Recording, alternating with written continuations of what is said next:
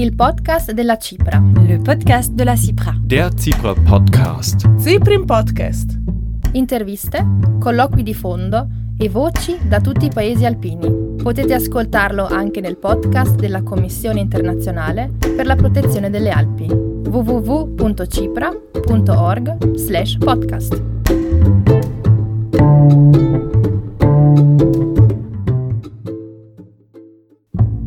Hello and welcome to our Specials podcast. Salve e benvenuti alla nostra serie di podcast Specialps dal titolo Orientare i visitatori, preservare l'esperienza della natura. Oggi parleremo della capacità di carico delle destinazioni alpine. Mi chiamo Maya Simon e lavoro nella rete di comuni Alleanza nelle Alpi. Questo è il quarto episodio della serie prodotto da Cipra International e Alleanza delle Alpi. Cosa cercano le forze di polizia nelle montagne dell'Algovia e perché una telecamera di sorveglianza è stata installata proprio lì? Forse avrete sentito parlare del lago Schrecksee vicino a Bad Indelang, in Germania. A seguito della classificazione di una rivista che lo valuta come uno dei più bei laghi montani delle Alpi, è diventato una vera e propria calamita per i turisti, richiamando non solo escursionisti, ma anche una folla di gente che dopo aver bivaccato lungo le sue sponde lascia dietro di sé una quantità considerevole di rifiuti. È utile sottolineare come il lago si trovi nella riserva naturale Algeuer-Hochhalpen, area in cui il campeggio, il bivacco, l'accensione di fuochi, il volo di droni e l'abbandono di rifiuti sono vietati. Purtroppo non è stato possibile prevenire l'insorgere di questi problemi né attraverso l'installazione di pannelli informativi né con il pattugliamento e gli avvertimenti verbali da parte di guardie forestali specificamente assegnate a quel luogo. L'unica soluzione che il sindaco di Bad Indelang ha potuto mettere in atto è stata quella di installare una telecamera di sorveglianza sul lago in modo da poter allertare immediatamente le forze dell'ordine all'avvistamento dei campeggiatori trasgressori a cui viene poi elevata la multa conseguente all'infrazione commessa. I pernottamenti illegali sono stati così messi sotto controllo. Questo per quanto riguarda la notte, ma durante il giorno c'è comunque una moltitudine di persone che si rega al lago per scattare delle fotografie. La domanda è, a lungo termine la riserva naturale sarà in grado di gestirla? Qual è il momento in cui le presenze sul lago da molte diventano troppe? Lo Schrecksee è soltanto uno dei tanti esempi nelle Alpi la cui capacità di carico è già stata raggiunta, se non addirittura superata. L'ambiente naturale, la cultura locale e gli habitat con le rispettive diverse caratteristiche geografiche costituiscono le principali attrazioni delle aree montane. In molte destinazioni alpine il numero di turisti è in rapida crescita. Questo fatto ha però un rovescio della medaglia, mette sotto pressione le infrastrutture locali, l'ambiente e la popolazione. Le Alpi sono considerate un punto di accesso turistico nel cuore dell'Europa, una situazione che contiene in sé una potenzialità di conflitto che si concretizzerebbe nel momento in cui la capacità di carico della destinazione venisse superata. Gli hotspot turistici e le capacità di carico delle regioni turistiche sono stati anche al centro di un progetto della Cipra Germania, come ci spiega la vice direttrice Henriette Adolf. Negli ultimi due anni abbiamo sviluppato un progetto chiamato Facts for Tourism, cercando non soltanto di realizzare una comunicazione scientifica, ma anche di fornire agli attori e agli stakeholder locali delle destinazioni turistiche i più recenti risultati degli studi che la scienza e i ricercatori stanno conseguendo nelle università, negli istituti o in altre sedi. In questa attività abbiamo affrontato diversi argomenti e uno di questi riguardava proprio gli effetti del turismo, con specifico riferimento alle Alpi, dobbiamo riconoscerne i molti effetti positivi, come quelli economici e probabilmente anche quelli che ricadono sugli abitanti, traducendosi in maggiori infrastrutture e migliori offerte a livello di ristoranti e di piscine, solo per citare alcuni esempi. Tuttavia, va riconosciuto come ci siano anche molti effetti negativi, soprattutto se si considerano quelli ecologici e forse anche quelli sociali, legati per il più delle volte a un eccesso di turismo. La presenza di troppi turisti nei paesini di montagna farà sì che in quegli stessi paesini ci saranno molti abitanti non più contenti del fenomeno turistico. e la capacità di carico, che ha l'obiettivo di definire il limite massimo di turisti o di turismo sopportabile da parte di una destinazione in un determinato luogo, è il termine di riferimento. Per fare un esempio, se in una determinata situazione arrivo ad avere 12.001 persone, avrò un impatto negativo. Se invece mi fermo e contengo il numero fino a 12.000, tale negatività non ci sarà. Il termine capacità di carico è utilizzato in diversi settori e nel linguaggio quotidiano. Per questo motivo è necessario prestare sempre una particolare attenzione al contesto in cui il termine viene impiegato e di conseguenza il suo significato dovrebbe sempre essere ben specificato. E questa definizione o questa parola sono diventate molto popolari negli ultimi anni, anche nella discussione sul sovraffollamento turistico, overtourism. Quindi, l'overtourism, quel turismo eccessivo che ha impatti negativi su una destinazione, non deve essere confuso con il termine crowding, che significa semplicemente che c'è un numero elevato di turisti in un luogo che però non provoca necessariamente impatti negativi. Questi impatti negativi riguardano soprattutto le destinazioni turistiche o l'ambiente naturale. Si può anche fare una distinzione tra overtourism e overvisiting, dove il termine overvisiting si riferisce principalmente alla presenza di quei turisti mordi e fuggi che si fermano nella destinazione soltanto poche ore. Forse avrete sentito parlare di Hallstatt in Austria. In alcuni giorni in questo paesino di 800 abitanti arrivano fino a 10.000 turisti, quasi tutti desiderosi di scattarsi un selfie in riva al lago. L'origine dell'amore asiatico per Hallstatt è presumibilmente una serie sudcoreana di Netflix, Spring Waltz, valzer di primavera, del 2006, in parte girata proprio ad Hallstatt. Da allora molti hanno voluto vedere dal vivo quel luogo e il fatto che questo paesino austriaco, compresi il suo lago e la sua piazza del mercato, sia stato duplicato in Cina ha portato ulteriore fama all'originale. E anche le migliaia di selfie di Hallstatt postati sulle reti sociali non fanno altro che dargli ulteriore pubblicità. L'afflusso è continuo. I turisti arrivano ormai tutto l'anno e non solo in estate. Per molti abitanti di Hallstatt questo fatto rappresenta un problema e un dilemma al tempo stesso. I turisti infatti portano molto denaro che va a beneficio della comunità, ma che conduce anche a tensioni tra residenti e vicini di casa. Il dibattito globale sull'overtourism si concentra soprattutto sulle aree urbane e descrive il superamento dei limiti della capacità di carico sociale. Tuttavia, nel contesto delle aree rurali, come in molte zone delle Alpi, è necessario considerare altre tipologie di capacità di carico per le destinazioni con importanti flussi turistici. La capacità di carico è uno dei concetti e dei metodi di misurazione nella pianificazione turistica turistica improntata alla sostenibilità.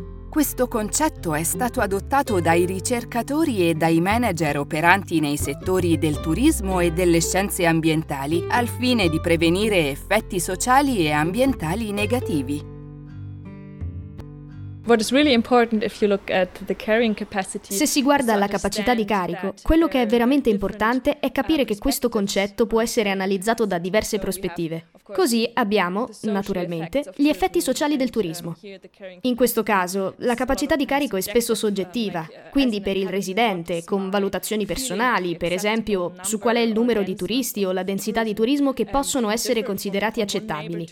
Questa considerazione varierà da un soggetto all'altro, a seconda di quello che ciascuno fa, di come è cresciuto, di quello che gli piace.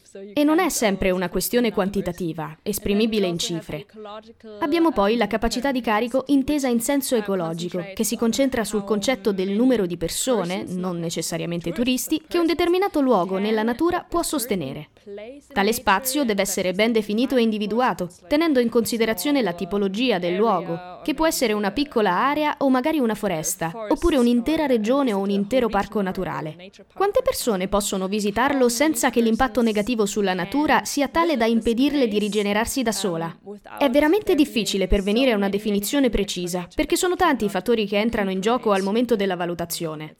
Per esempio, le persone dove vanno? Quanto è grande lo spazio che sto prendendo in considerazione? Per ovviare a queste difficoltà, negli ultimi anni si è stabilito di non considerare più la questione da un punto di vista quantitativo. Quindi si è deciso di non limitarsi a stabilire un tetto massimo di 12.000 turisti e non uno di più, ma piuttosto privilegiare un approccio qualitativo, magari definendo invece quali tipi di cambiamento possano essere considerati accettabili, i cosiddetti limiti del cambiamento accettabile. In questo modo si può davvero applicare correttamente il concetto di capacità di carico a una determinata area, riconoscendo gli effetti che producono l'eccesso e accettandoli consapevolmente, se non ce ne sono di ulteriori. Questo è stato l'approccio applicato negli ultimi anni. Gli ecosistemi montani sono tra quelli particolarmente stressati dal turismo, che tende a insediarsi in regioni e aree ecologicamente preziose e sensibili. Esiste dunque una potenzialità importante di conflitti d'uso. Obiettivamente la capacità di carico ecologica può difficilmente essere espressa attraverso un valore, poiché dipende da molti fattori difficili da esprimere in cifre che, seppur esaminati con la massima attenzione, non rendono comunque giustizia alla realtà. Oltre al numero di visitatori, anche il grado di inquinamento e l'entità del cambiamento territoriale avranno un impatto negativo sulla natura. Non esistono quindi indicatori assoluti per misurare gli impatti del turismo. Tuttavia, per riuscire a determinarli nel modo più corretto, si stanno perseguendo sempre più approcci di tipo qualitativo. Il problema della capacità di carico non è rilevante solo nelle aree ben sviluppate per il turismo, ma anche in quelle ricreative locali utilizzate principalmente dagli abitanti del luogo. La montagna del Kummenberg, nella regione del Vorarlberg in Austria, è un'area ricreativa locale per le quattro comunità vicine. Gerd Olsel, sindaco di una delle comunità, spiega. Abbiamo una montagna isolata, Inselberg, proprio nel mezzo della Valle del Reno, che negli ultimi mesi e anni è diventata molto popolare tra i residenti e i cittadini locali. Si è visto con chiarezza come questo afflusso di persone in cerca di svago non faccia bene alla montagna. A mio avviso quindi dobbiamo reagire affinché anche i nostri figli e i nostri nipoti possano fruire della montagna così come noi la conosciamo.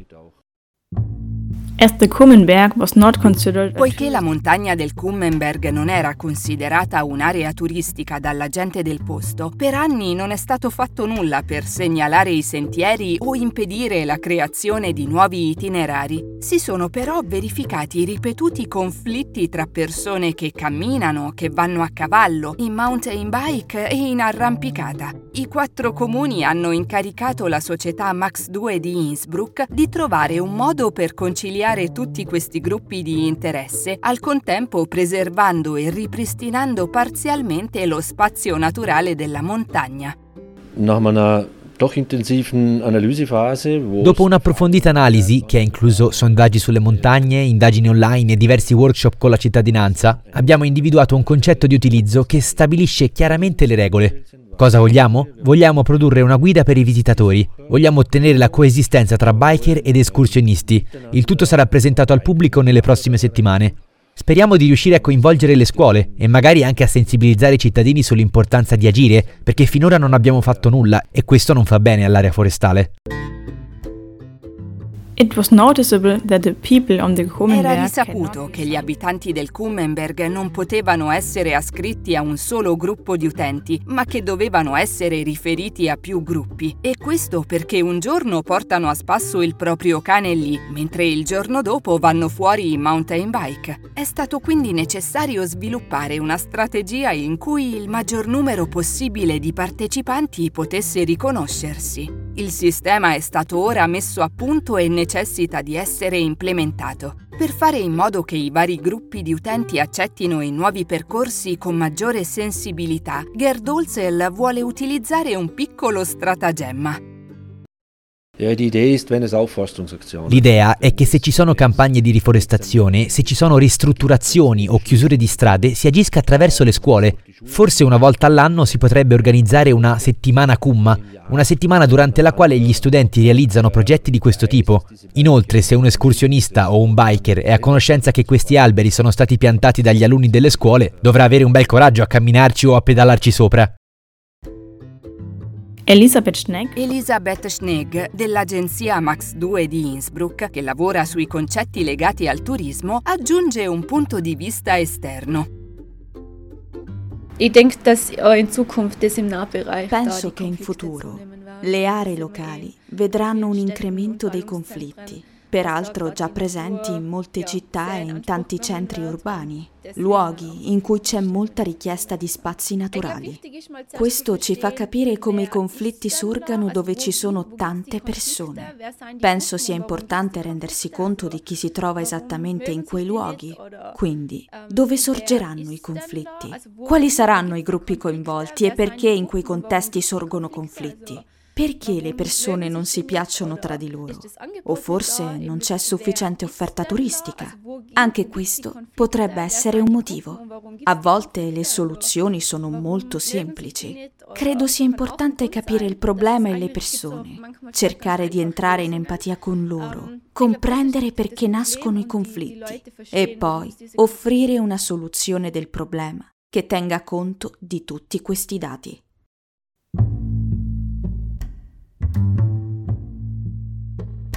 The Kummenberg is an example for social and ecological Il Kummenberg è un esempio di capacità di carico da un punto di vista sia sociale sia ecologico. Nel turismo alpino anche la capacità di carico economica e infrastrutturale gioca un ruolo importante. Gli effetti economici derivano sia dal turismo di un solo giorno sia da quello di più giorni. La capacità di carico economica è determinata dall'attuale rapporto tra le opportunità di lavoro e il numero di persone ricomprese nella forza lavoro. La conseguenza del superamento del limite è la disoccupazione. Come per la capacità di carico sociale e ambientale, quella economica non è assoluta. I suoi limiti sono dinamici poiché dipendono da molti fattori diversi e può essere utilizzata per determinare approssimativamente quante attività turistiche sono necessarie per consentire l'esistenza economica oppure il sostentamento della popolazione regionale o delle imprese del settore turistico turistico. Il turismo nelle Alpi va di pari passo con lo sviluppo e l'espansione delle infrastrutture. La capacità di carico delle infrastrutture è uno dei problemi principali del paesino dolomitico di Funes. Da quando è stato dichiarato patrimonio mondiale dell'umanità, il comune ha visto incrementare enormemente il numero di visitatori. In particolare gli escursionisti si riversano in questa piccola valle per fare una sosta in due punti fotografici speciali. Robert Meschner, l'ex sindaco di Funes, afferma il nostro problema al momento è che siamo invasi dagli escursionisti e dal turismo fotografico. Funes si trova in una splendida valle nel parco naturale Puez-Odle. In quanto meta di viaggio slow food, l'idea è quella di offrire ai turisti una vacanza rilassante a contatto con la natura. Il comune sta quindi pensando di limitare e gestire meglio l'elevato numero di escursionisti. Per raggiungere tale obiettivo, l'autorità comunale ha commissionato ad alcuni esperti un piano di indirizzo gestionale, prevedendo anche la partecipazione di rappresentanti provenienti dalla vallata. Il piano è già pronto e le prime misure sono in fase di attuazione. Si tratta certamente di limitare l'accesso in modo che solo un certo numero di persone possa circolare nell'area protetta, per mantenere gli standard di qualità, sia per le persone sia per la natura. È stato quindi sviluppato un concetto che mira a rendere le cose più facili per la valle, soprattutto in termini di mobilità sociale. Sì, questo sta avvenendo in tre fasi. Le misure a breve termine sono già state adottate, con la segnaletica e le limitazioni di accesso. La seconda fase è un po' più ampia e anche relativamente costosa, vale a dire un po' più di un milione di euro con la realizzazione di percorsi pedonali e la segnaletica di piste ciclabili e itinerari turistici. Ci sarà anche un sistema di bike sharing, ancora in fase di realizzazione, attraverso il quale sarà possibile noleggiare comodamente una bicicletta utilizzando un'app o una mobile card. La terza fase è quella più impegnativa, con un mobility center collocato grosso modo nella parte più alta della valle, con accesso limitato da barriere. Si tratta di una struttura utilizzabile non solo per il trasporto pubblico e le navette, ma anche per gli autobus a chiamata, l'e-bike sharing e l'inizio dei sentieri escursionistici a partire da quel punto. L'obiettivo è quello di tenere sotto controllo il numero di visitatori che fanno escursioni nella riserva naturale.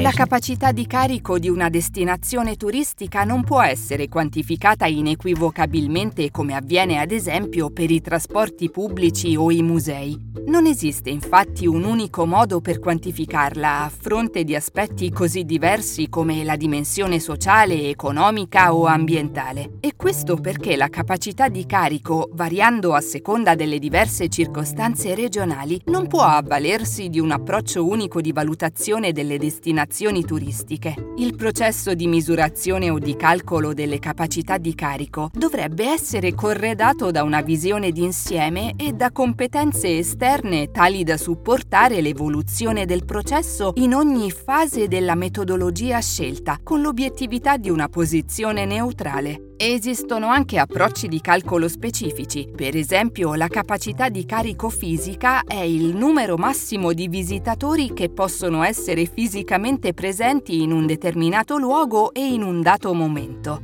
Si calcola utilizzando la seguente equazione. L'area adatta ai turisti viene moltiplicata per la quantità di spazio di cui ogni visitatore ha bisogno per potersi muovere facilmente e non interferire con altri fenomeni fisici o con altre persone. Il risultato di questa operazione viene poi a sua volta moltiplicato per il numero di visite giornaliere che avvengono in un determinato luogo. Attraverso l'uso di molti criteri diversi è possibile calcolare il limite di capacità di carico per le città, per le infrastrutture e persino per la natura. Quando si considerano aree naturali sensibili, gli impatti umani sulla crescita delle piante, sul suolo, sull'acqua e sugli animali della regione sono particolarmente rilevanti. La capacità di carico dovrebbe essere una componente fondamentale per la pianificazione di qualsiasi destinazione turistica pubblica ed è considerata il punto di riferimento sia per la regolamentazione sia per la gestione del turismo.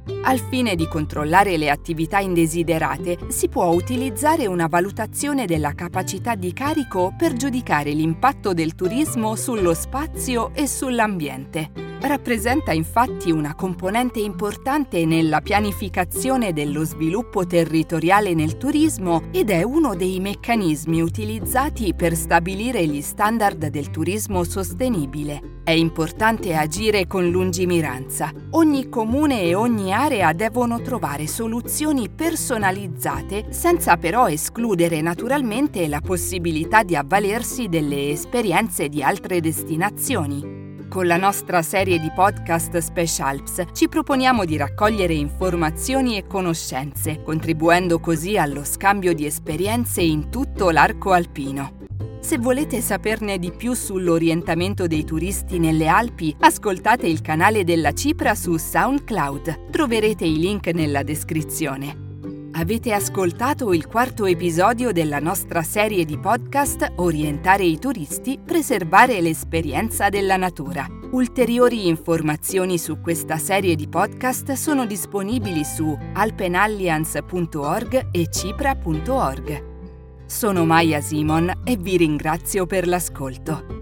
Questo progetto in fase di realizzazione da parte di Cipra International e della rete di comuni Alleanza nelle Alpi è stato reso possibile grazie al supporto del Ministero federale tedesco per l'ambiente, la conservazione della natura, la sicurezza nucleare e la protezione dei consumatori.